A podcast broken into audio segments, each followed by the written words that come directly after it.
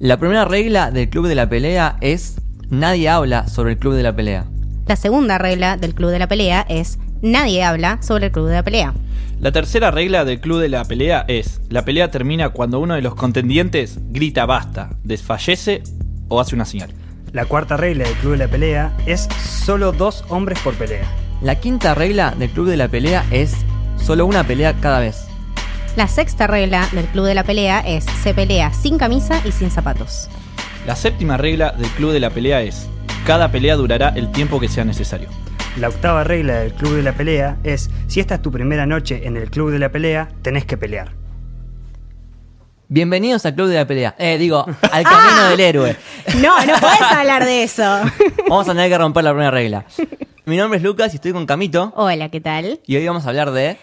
El club de la pelea o Fight Club, pero no se lo cuenten a No nadie. digan nadie. Pero no estamos solos porque estamos en compañía de los grosos de Hypeados. Tenemos a Guido Villanueva y Emilio Guazzaroni. ¿Cómo les va? ¿Todo Hola bien, chicos, ¿cómo están? Muchas Eh, gracias por la invitación, perdón. Muchas gracias por venir. Yo estaba súper, su- estoy súper contenta y estaba súper expectante de este, de este crossover. Y aparte, nada, me siento muy dichosa porque es una peli que sé que les gusta mucho. Sí. Y a mí también me gusta mucho porque está Brad Pitt y está Edward Norton en la misma película. Esto es. Y bueno, Elena Bonham Carter. Eh, un cast de Están la Concha de Lora, sí. una Y David película de Fincher. la- Claro. y David Fincher. Eh, qué linda esta conjunción eh, Brad Pitt y David Fincher, ¿no? Cuántas cosas Sí. lindas tuvimos a partir de eso. Recordemos que hicieron, habían hecho Seven. Sí. Exacto. Quizás la mejor de, de Fincher, no sé ustedes cuál es su opinión. Ah, a ver, creo que voy a hablar después un poco más, pero pasa que Fight Club lo que lo que yo siento es que fue mi, una de mis películas abre puertas Sí. para Sí. ver como el cine de otra forma, pero sí está ahí muy muy peleado con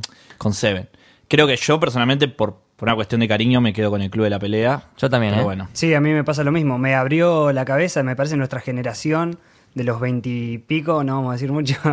eh, el club de la pelea fue como a- abrirte la puerta a que pase algo diferente y que te resuelvan cosas diferentes a lo largo de la trama.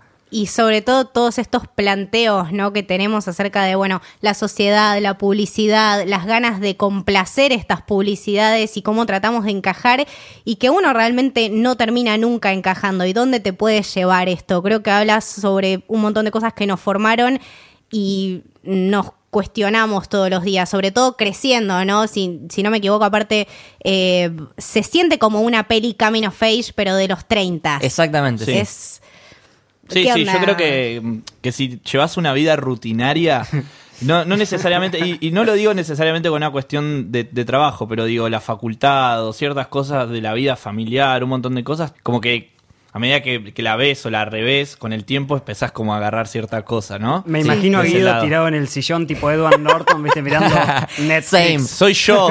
Todos Claro, tenemos ese momento. Es, Eh, es que el personaje de Edward Norton en inglés se suele llamar Everyman.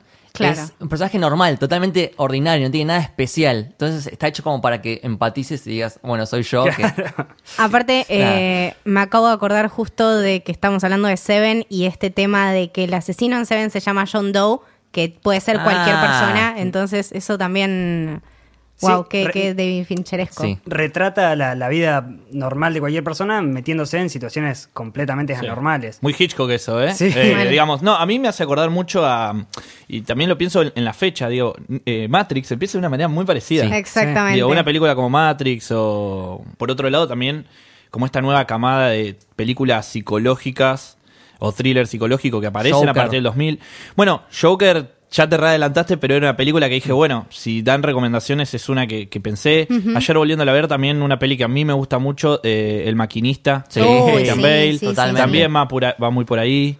Eh, Pero además la peli trabaja mucho el camino del héroe, justamente, que Sí. es eh, eh, a lo que venimos a hablar. Y, y es esto de cómo el personaje se reconstruye, cómo consigue ese amigo, cómo de- muere en un momento pero vuelve a renacer.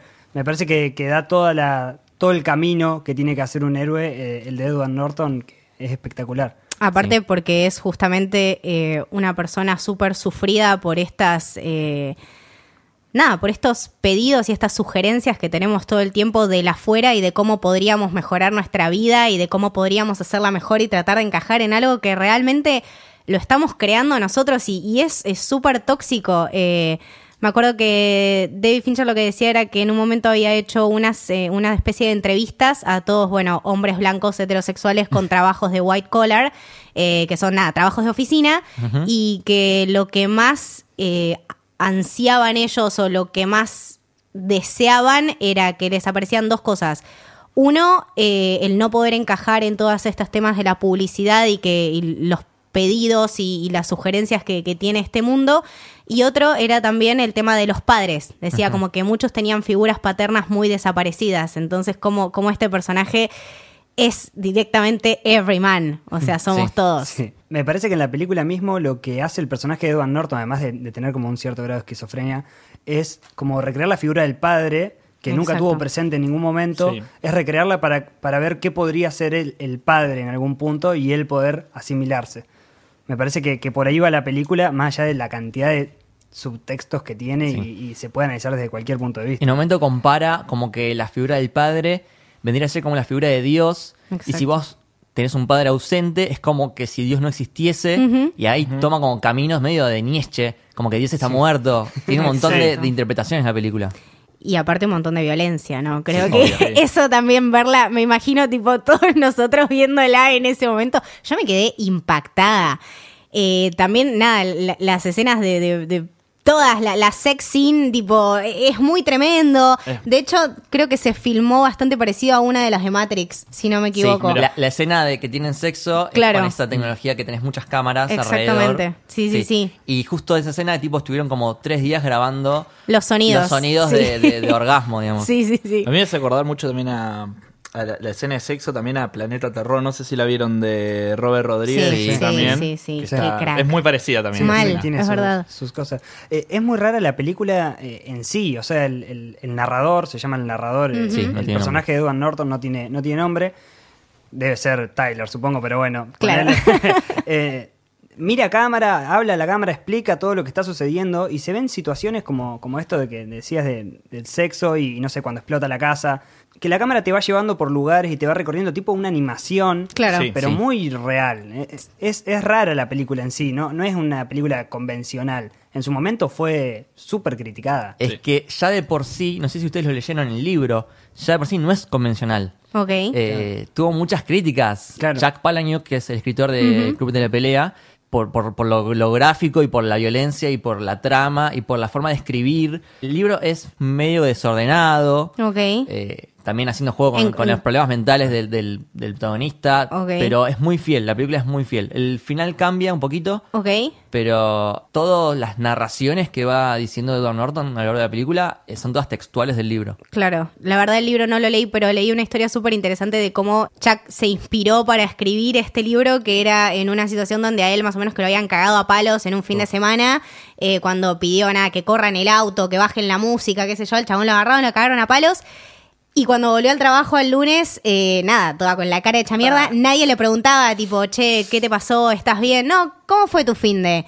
Y como que, eh, ¿qué onda? ¿Todo bien? Y, y este, este bloqueo social y esta incapacidad nuestra de abrirnos y de tener y compartir las cosas con el otro, eh, de cierta manera lo interpelaron y bueno, como que quiso abrirse en esta realidad paralela donde, bueno, el, el- el narrador justamente se hace cargo de estas situaciones y, bueno, arma lo que se conoce como el club de la pelea.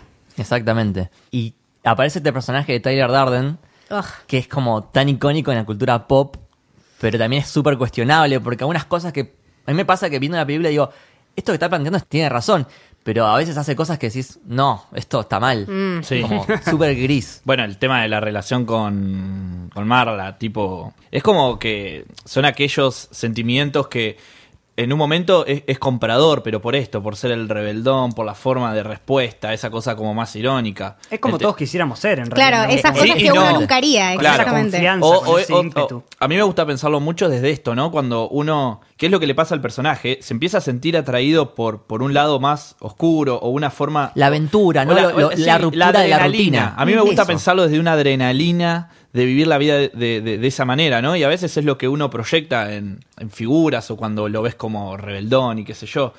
Hasta que te vas metiendo y te vas da- dando cuenta que eso te lleva a lugares que a veces son demasiado oscuros también, ¿no? Eh, y de hecho Tyler también siendo como todo lo que no lo representa al narrador, incluso mismo hasta los anteojos de sol que tiene puestos, que son los blue blockers, esos que te bloquean la luz el- o, o los rayos azules de la Sí, luz. Para la gente que tiene insomnio. Exactamente, tipo, literalmente es todo lo que el narrador no es. eh, Es una proyección. Y el hecho de que él labure como proyeccionista Claro. es un loquísimo. juego con eso. Wow, claro. También. Y, y de que el proyeccionista, el trabajo de él es hacer cambiar los rollos de, de película sin que nadie se dé cuenta.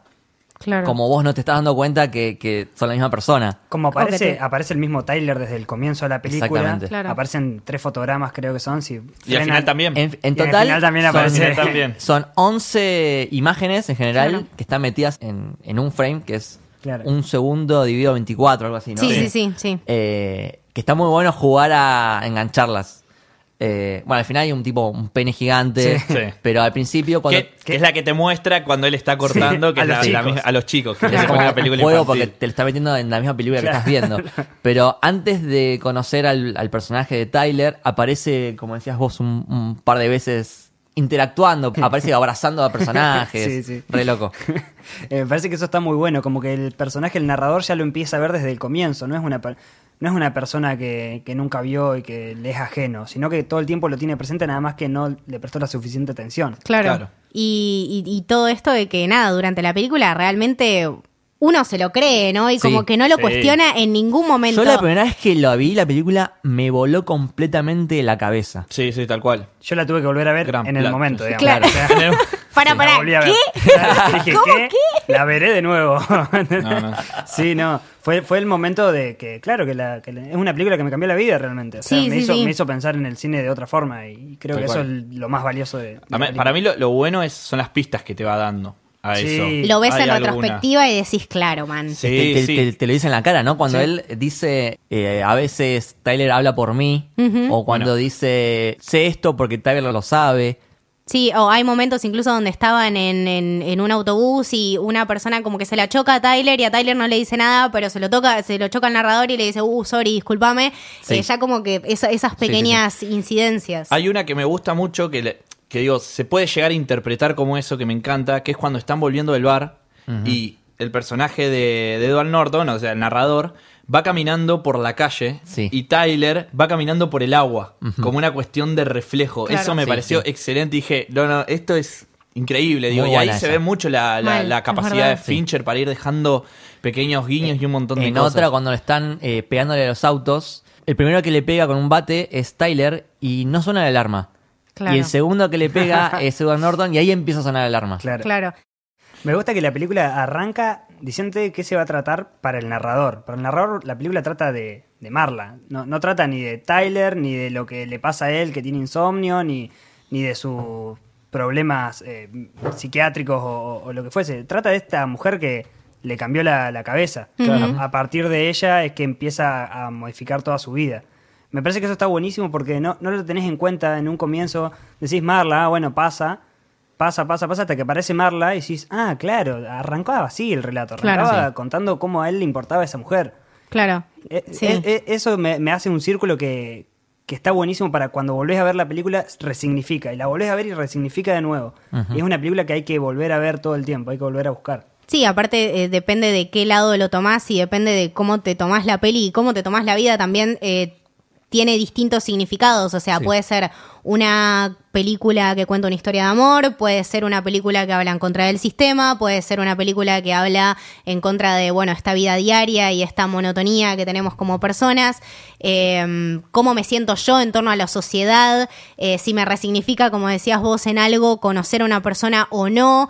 Eh, creo que es una peli también súper personal y que Sí. don- va cambiando el punto de vista, depende de la persona que la Ojo, vea. igual siempre hay que tener cuidado con la mala interpretación de la Ah, película, bueno. porque no falta el que dice que, ah, bueno, Fight Club, me inspira a salir a romper todo. Claro. No, ese no es el mensaje, Bueno, querido. claro. Tipo, no entendiste nada. Otra que el Joker, o sea, tenemos este este Este problemita ciclo. de entender Eh, las de hecho, después de que se estrenó la peli, como que se habían visto varios inicios de, de fight clubs en Estados Unidos, como que había ahí- habido todo un tema. Y se estrenó en el medio de un mass shooting. Un quilombo, sí, el- la masacre de Columbine, que fue también en el 99. me parece. Exactamente. Eh, nada, tenía en, en una parte, me acuerdo que también, ah, cuando, cuando el personaje de Edward Norton dice, le dice al jefe, bueno, yo soy el tipo de persona que un día va a entrar acá y los va a cagar matando a todos. Claro, en los test screenings, o sea, cuando estaban viendo qué onda la peli, a los chabones les encantaba y se cagaban de risa. Ahora, cuando se estrenó, esa parte no se editó. Claro. Quedó así y fue todo bastante incómodo. Eh, Rosie O'Donnell también en, en- en su talk show eh, spoiló toda la película. A la Eso mina. pasado, es verdad. Claro, como que Sí. se, se traumó tanto por la película que dijo, no, bueno, eh, yo no pude dormir y ustedes tienen que saber que esta película trata de esto y esto y esto, entonces por favor no la vayan a ver. Spoileó en, en el medio del talk show en vivo, tipo, una de las mejores películas de ese año. Es una que locura. Brad Pitt poner no quería que los padres vean la película. O sea, estaban todos como conmocionados con, con el Sí. tema de la película y no- na- nadie quería que se malinterprete. Y es, Claro. esos casos donde le va re mal en taquilla, pero después se te transforma en una película de culto. Porque después en DVD la pegó y, y el, el boca en boca, sobre todo. Claro. Lo importante de recomendar O películas. sea, se mantuvo la esencia del Fight Club, digamos, Y la ironía básicamente. Exactamente. Exactamente. Eso- es muy loco y creo que no pasa hoy por la cantidad de bueno redes sociales, de todo el tiempo estar inmersos en, en- en información, pero no, no creo que haya una película hoy que digas, uy, pasó re desapercibida y sea la película como fue Fight Club, por ejemplo. Claro. No, así no creo. O sea, yo creo que lo hay, pero bueno, también esto, como cada vez es mucho más masivo el, el tema del, La de- información. De, la información, eso a- a- es como que acolchona muchas de las cosas. Creo que todavía las hay. Yo si vuelvo un poco más atrás, creo que una peli que va a quedar como de las de nuevo culto es Revenge. Por Sí. ejemplo, no sé si la vieron. sí, sí, sí. Eh, Hereditary. Hereditary. Hereditary. Creo- claro que, pero bueno, esa ya medio que pivotea entre que llegó, o sea, fue un boca en boca que Llegó, igual llegó a la llegó, pantalla, llegó, sí. digamos. Bueno, Parasite también se me ocurre ahora. Sí, tal cual. Eh, otra cosa más, volviendo ya, siguiendo más el tema de esto que decíamos de, de la construcción, y esto que vos decís que es mediado de los 90, le encuentro mucha lógica, ¿no? Es como una, es como una cosa muy de estas películas de los 90, o sea, tiene este, todo este espíritu generación X. Exacto. eh, del agotamiento, es, es, un- es una película de mucho agotamiento, pienso en Transpouting, pienso en un montón de películas Exacto. donde donde, donde está, arranca con un agotamiento del personaje de algo y de, ganas de cambiar la vida porque ve que si no lo hace desde su interior no, no, no lo va a hacer nadie porque la vida lo lleva al consumo, a vivir esta monotonía. Digo, eso eh, me parece que es súper interesante que todas estas películas hayan aparecido a finales de los 90. Piensa en Transpouting, Matrix, Fight Club. eh, Sí, directores aparte relativamente jóvenes que, que tienen como un background bastante parecido y bastante independiente. De hecho, en, el, en la versión del DVD tenés eh, cuando empieza la peli un, como una especie de speech de Tyler hacia uno mismo, no hacia la, la cuarta pared, que es muy parecido al de Trainspotting. Este, este planteo de, bueno, de la publicidad y de si tenés que consumir realmente todo lo que te muestran. Eh, decía como... ¿Qué estás haciendo acá mirando esto? No tenés nada mejor que hacer. Eh, tu vida está tan vacía que en serio te pones a pensar de la manera que te dicen que tenés que pensar. Y todo esto, bueno, de Trainspotting y, y el tema de, bueno, eh, co- esto y consumí esto y hace esto y es anda que también esto. fue muy difícil marketinear la película, porque justamente es una película de anti-marketing. Entonces, ¿cómo promocionás una película que está en contra de la promoción? Y, y tipo, me acuerdo que el trailer no tenía nada que ver con la película. Te lo pintaba como una película de acción, de peleas, cuando realmente la pelea, por más que se llame Fight Club, está en segundo lugar. O sea, es, es un tema Sí, todo sí, más sí. psicológico. La pelea es con él mismo, digamos, Claro. al fin y al cabo. Bueno, a mí me parece que lo, lo interesante es, por ejemplo, el póster que es el jabón. Digamos, el jabón es un elemento, pero digamos, es como un... Es el McGuffin del, póster, por decirlo de alguna manera. No, Sí. no de la historia, pero sí de- de- del póster es como un... Porque en la película También no te cambia nada. plano. Sin embargo, ahí es como una imagen mítica, el jabón que Se dice tendría que vender Club. en todos lados ese jabón, me parece. En Mal. todos los supermercados. Qué loco cuando van a buscar el- la, la grasa humana y se les rompe Mm, el coso. Qué asco. Yo creo que tiene Momento como- más asqueroso es- para mí. Sí, mal. Yo Es creo que en terrible, esa época Fincher tenía como ciertas escenas de de de gore o de esta cosa como medio así. También me acuerdo de Seven, Sí, tipo, bueno, bueno. asesinato, ¿no? Pero que no es mucho, pero son muy impactantes y es como que te queda mucho el recuerdo de eso. Lo mismo, qué sé yo, el, el, el disparo final. Uf. También. Cuando le muestra la sangre al jefe con los dientes, que le Tremendo. muestra como y no puedo tragar más de medio litro de sangre. Sí. Como No, diciendo, Bueno, cuando ¿viste? lo, cuando lo agarra a golpes a Jared Leto. Bueno, también. también. Eso te iba a decir. Y que después le queda la cara reventada. Todos sin sí. dientes, ¿no? Sí, no.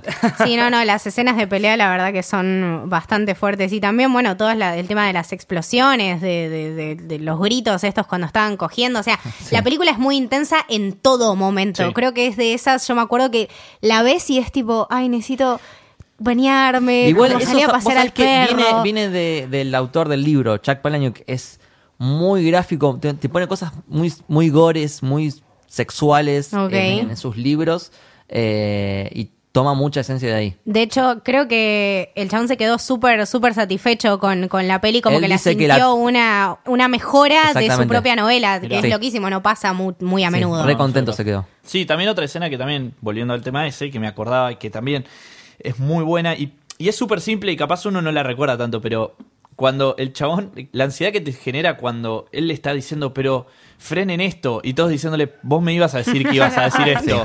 Digo, pero no, en serio, por favor, yo soy Tyler, vos ibas a decir esto. Claro, y esa claro, situación claro, como no, de no. impotencia total. Ya me lo dijo, señor. Claro, sí, sí, sí, Usted cualquiera. Sí. Y la peli, sí, a cada segundo te, te destruye la psiquis. O sea, cuando pensás que no puede haber algo peor, bueno, resulta que el chabón estaba absolutamente demente. Pero además creó una secta súper violenta y, y anarquista que va a romper todo. Es muy loco, muy loco. Se, se cagan sus propias tumbas. O sea, tienen que dejar 300 dólares para entrar nada más que para la tumba. Pierden la humanidad.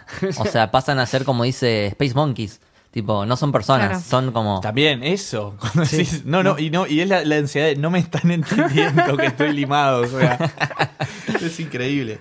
Ima- No, Imagínate ser parte del club y que, que el dueño te así de loco, que te diga un, en un momento te diga una cosa y después te diga otra completamente A ver, diferente. claro, cuando ellos están en el auto, que es cuando digamos, eh, tiene el accidente de sí. tránsito a propósito, Uh, él también. tiene una discusión consigo mismo. Sí, y es un intento de suicidio. En el asiento de la derecha no había nadie. Claro. Y yo imagino a los que estaban atrás. Viendo tipo, eso en retrospectiva, tipo, la gente todo mal.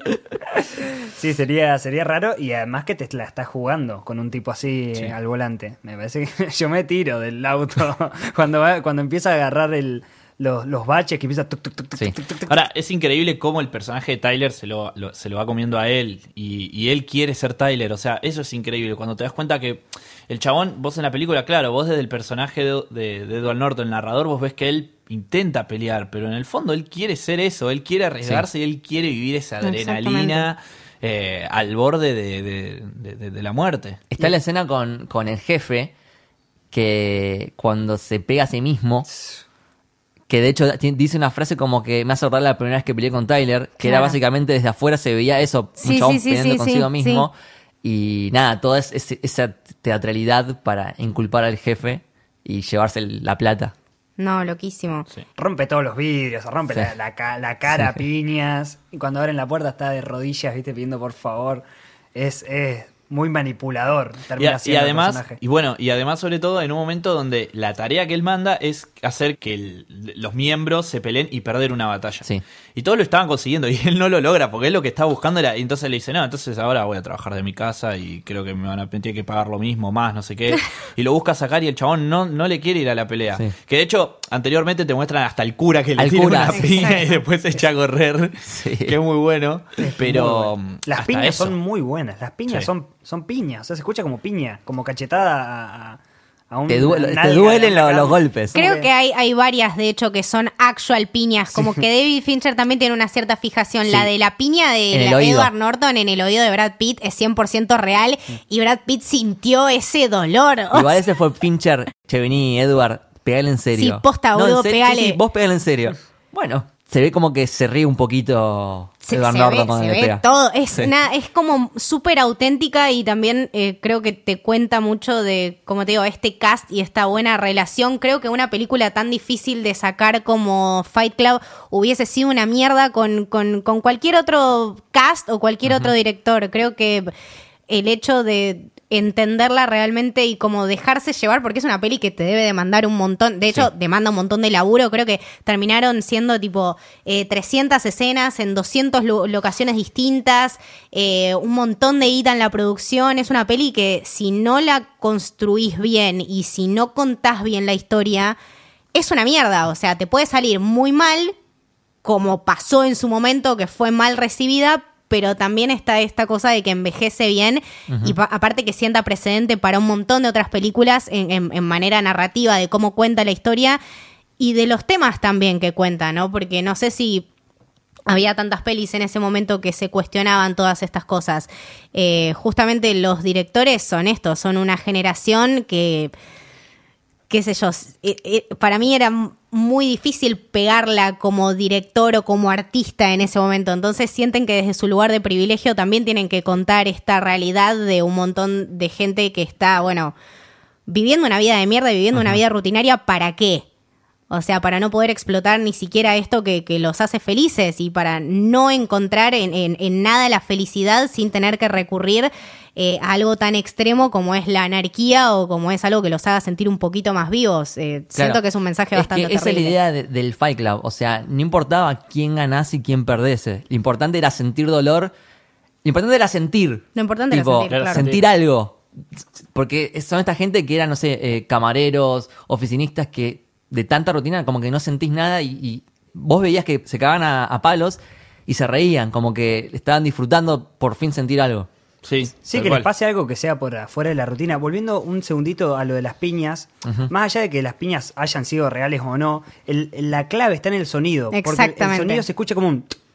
Como si fuese una piña Sí, sí, real. seca como- y seca. Vos, vos has- o sea, cada uno ha escuchado en su vida piñas. Yo por suerte no me peleé nunca. Por eso nos gustan, es como en las pelis, como nos, Yo tengo los que, que- nadie se pelearon nos encantan estas Claro, pelis. Tengo que ver de cuenta de que pelea porque ni en pedo. porque me- yo soy el cura y ni siquiera le tiro, creo que le hago así me voy corriendo. Sí, sí, chao, olvídate.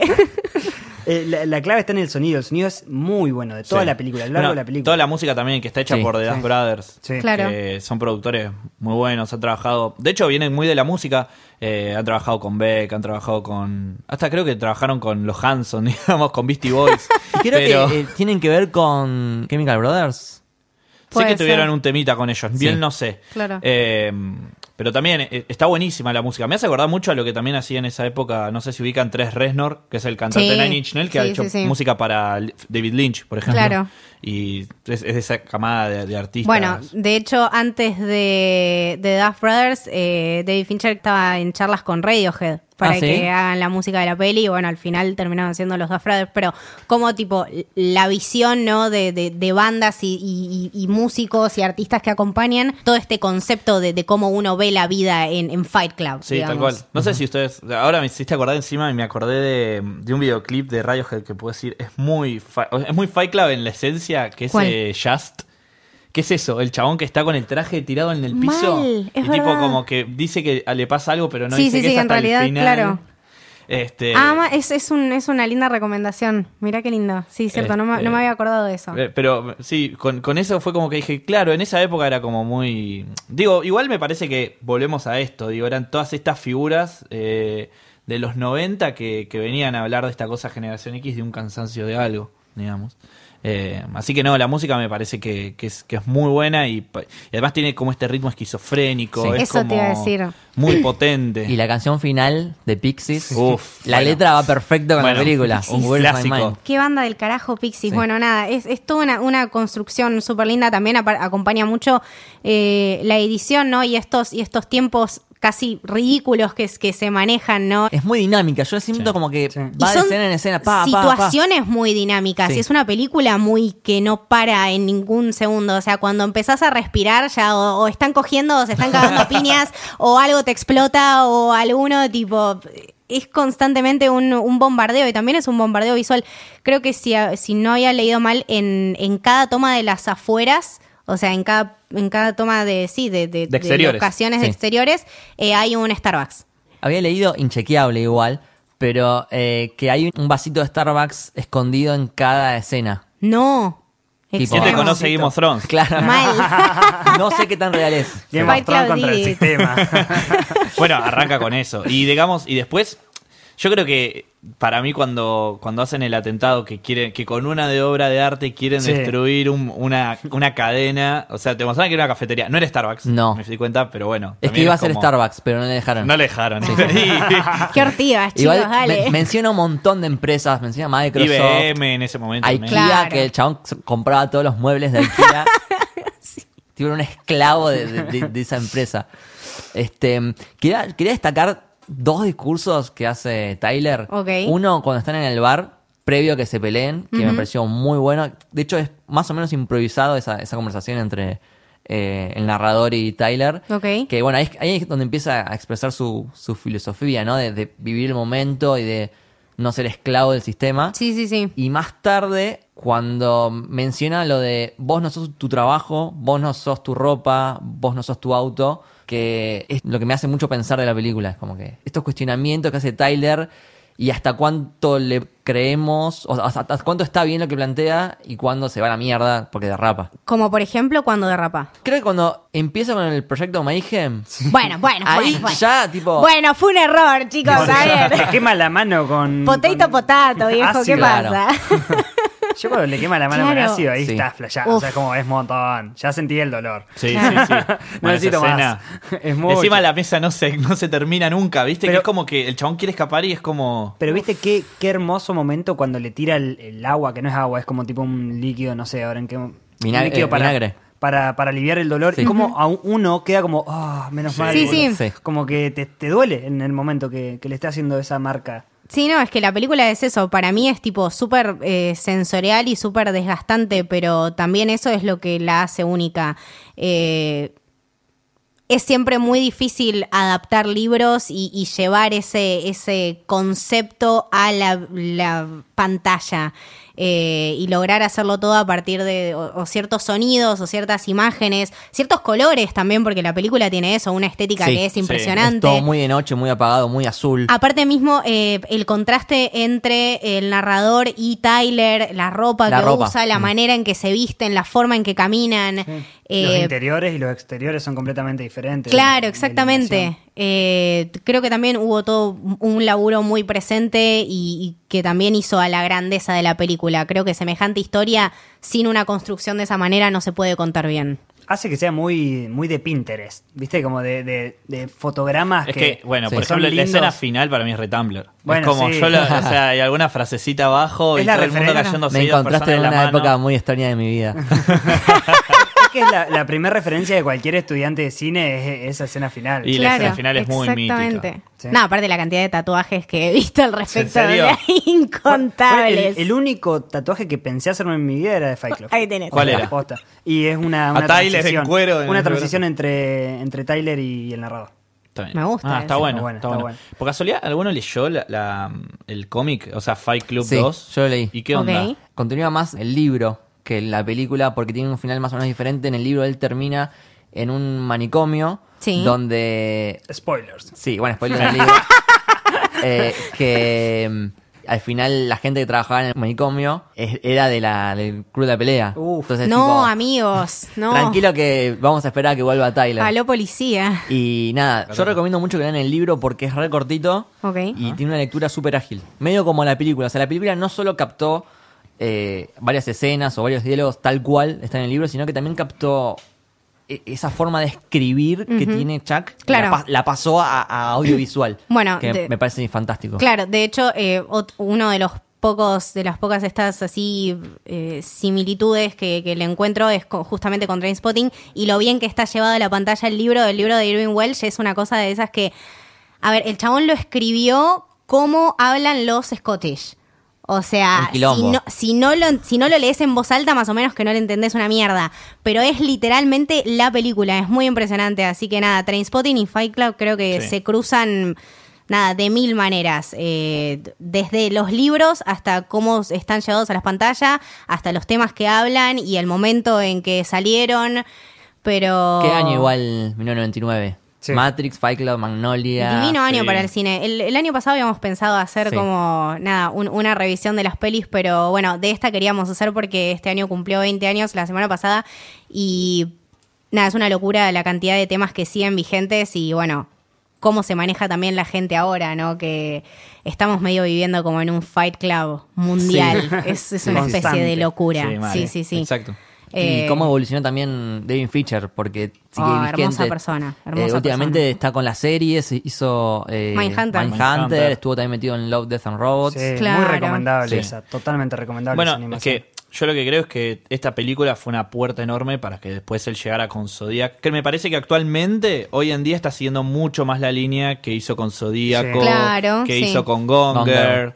Que también, ¿no? Son, Son Sí, como que igualmente empezamos su- en lo mismo, sí. ¿no? Gonger es una película donde, donde te juega con la psicológica Sí, de un hombre común también. Y te juega con la de los personajes y la de los espectadores. Claro, de lo que ves y lo que en realidad es, claro. exactamente. Sí, sí, Eh, sí. Con The Game también juega con el plot Sí. twist. También. Ta- eh, todas las pelis y, y capaz, por eso digo, Seven me suena que es como la película más lineal, más allá de, de que algún que otro plot twist o alguna de esas cosas.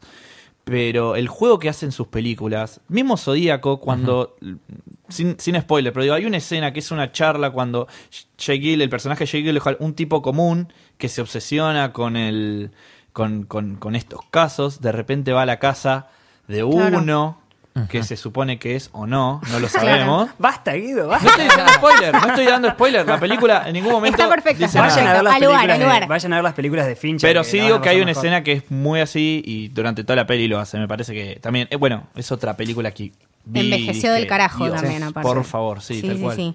Yo Nada. la tengo en- a Fight Club, la tengo en el Letterbox como una de las cuatro eh, favoritas. Justo, Ah, justo hablábamos hoy de, de Letterboxd. ¿Cómo era Claro, que, que cuando el Letterboxd, por si no, para el que no sabe, yo me imagino que todos deben saber, pero bueno, es una app donde pueden subir lo que van viendo en el día a día de las películas, calificarlas, comentarlas. Si vos la calificás no hay problema. El tema es que cuando vos haces un comentario, la, la app te salta y te, te aparece una, como una ventanita que te dice, estás a punto de hablar del club de la pelea, ¿querés hacerlo? Y me parece como súper interesante y muy inteligente, de hecho, ¿no? Bueno, pero ¿cómo quedó, cómo impactó esta película? A pesar de que en su momento como que tuvo poco impacto en taquilla, en la cultura pop quedó... Instaladísima. Instaladísima, instaladísima, instaladísima. Sí, sí, sí. sí. ¿Tiene alguna recomendación más? Eh, no, yo creo que aprovechar el momento para que vean Joker, me parece que hay un- tiene ciertas cosas, ciertas líneas que van por ahí. Y como les decía, en, en cuanto si quieren, si les gusta la película desde un aspecto bien, como me pasó a mí, el, el que fue el primer contacto con la peli de esto del thriller psicológico, de estos plot twists muy buenos y de los trastornos. Me parece que una que va muy, muy por ahí es El Maquinista, que es con Sí, Christian también. Bale, y me parece que es una película. Definitivamente. También está, está muy copada como para ver y es súper paranoica además. también. Sí, sí, sí. Yo, para recomendar eh, Once Upon a Time in Hollywood, si quieren ver cómo, cómo envejecer 20 años, Brad Pitt se saca la remera Sí. y está Excelente. prácticamente igual. Así que vamos, Wow. con, vamos con una de Tarantino. Tienen las dos escenas lo mismo cocinándose cualquier cosa así, tipo. Sí. Sí, sí, sí. Es verdad, tiene planos muy parecidos, no lo había pensado. Eh, yo voy a quedarme con la recomendación de Trainspotting Muy bien. eh, y con el video de Radiohead. De que, Just. Bueno. Just, es verdad, Genial. no lo había pensado. Yo les recomiendo el libro de Fight Club, que está muy bueno, y toda la filmografía de David Fincher, que es un capo. Especialmente. Seven, que Seven y Fight Club para mí son las dos mejores. Sí, sí, sí. maestro. Clásico. Bueno, eh, vamos cerrando. Muchísimas gracias, chicos, por haber venido. No, a ustedes por la invitación. Un placer, La verdad que la pasamos muy bien. Queríamos rehablar de. Va, nos, da- nos gusta mucho la película, como decían ustedes al principio, así que fue un, disfrute total. ahora estamos de visitante a ver cuándo van Obvio, ustedes. obvio. Por favor, sería, sería todo un honor. Obvio que sí, obvio que sí. Eh, ¿Nos pasan sus redes? Así lo seguimos. Dale, eh, por un lado del podcast, eh, El podcast. él- vos el que siempre sos el que siempre presenta el podcast. Eh, del podcast, nosotros somos de Hypeados, es arroba Hypeados en Instagram y arroba Hypeados Podcast en Twitter. Eh, a mí personalmente, no me sigan, no hace falta. Pero decilo, decilo Dale, porque te decilo, gusta. decilo. arroba emiwas con doble Z. Yo Muy bien. soy Guido Villanueva con un cero en vez Con de la O. cero. Y no se consigue la O. hay, que, hay que mandar esa mail a- al chabón para que me lo ceda si es que quiere. Y en Instagram, Guido-Villanueva. Perfecto. ¿Camito? Eh, a mí me pueden seguir como Camito del Héroe en Twitter y Camito con un punto entre la C y la A en Instagram. Lucas. A mí me siguen como arroba Luke Bashi con B corte y doble L en ambas redes. Y a Camino del Héroe lo siguen como Camino del Héroe en Twitter. Y Camino del Héroe en Instagram. Esto fue el Camino del Héroe. Espero que les haya gustado. Chau.